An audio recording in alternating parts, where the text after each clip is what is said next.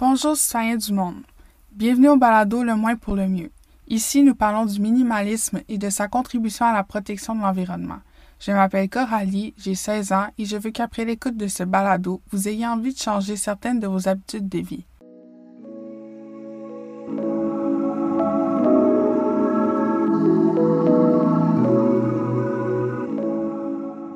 Je vais donc débuter par vous dire d'où vient mon intérêt pour le minimalisme.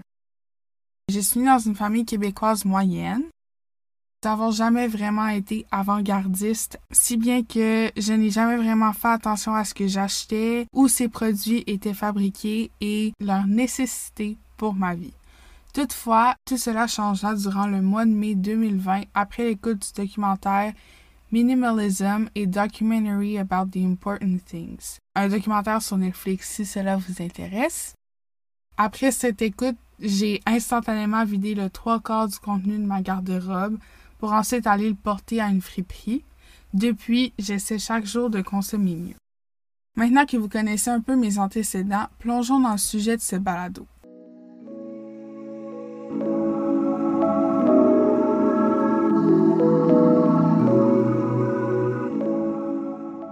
Peut avoir plusieurs définitions du minimalisme. Beaucoup en entendent parler dans un contexte artistique. C'est ce qu'on appelle l'art minimal.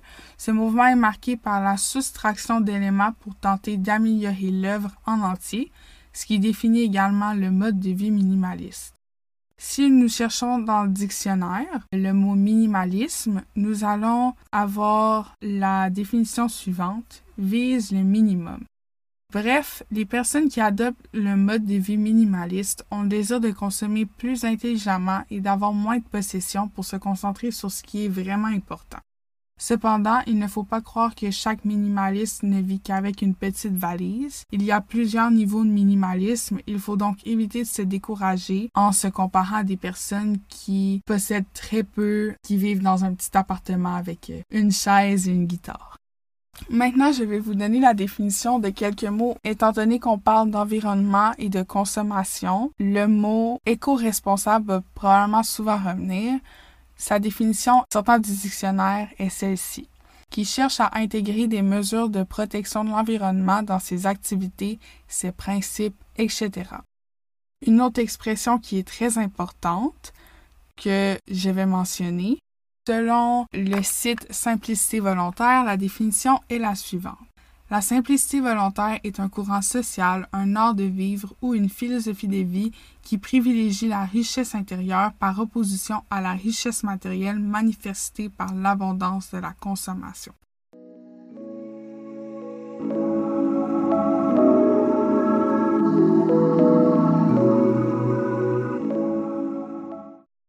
Enfin, j'aimerais vous parler un peu de mon objectif. Oui, je fais ce podcast ou ce balado dans un contexte scolaire, c'est mon projet personnel, mais mon but est surtout de sensibiliser les gens à la surconsommation. Je veux démontrer que le mode de vie minimaliste peut non seulement vous aider à purifier votre esprit, mais aussi contribuer à la protection de l'environnement. J'aimerais briser les idées préconçues que nous avons des minimalistes et surtout vous donner des conseils et des astuces que vous pouvez appliquer dans votre vie.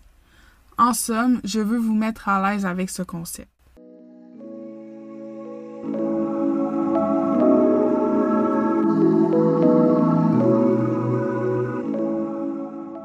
Ceci conclut cet épisode. Il a été effectivement très bref, mais ce n'est qu'une introduction à cinq autres parties.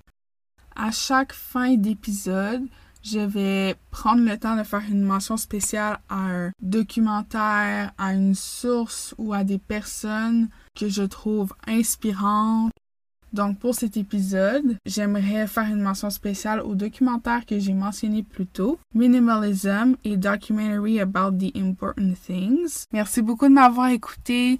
Donnez-vous un compliment. S'aimer soi-même est très important, c'est la base de tout. Et à la prochaine, chers citoyens du monde.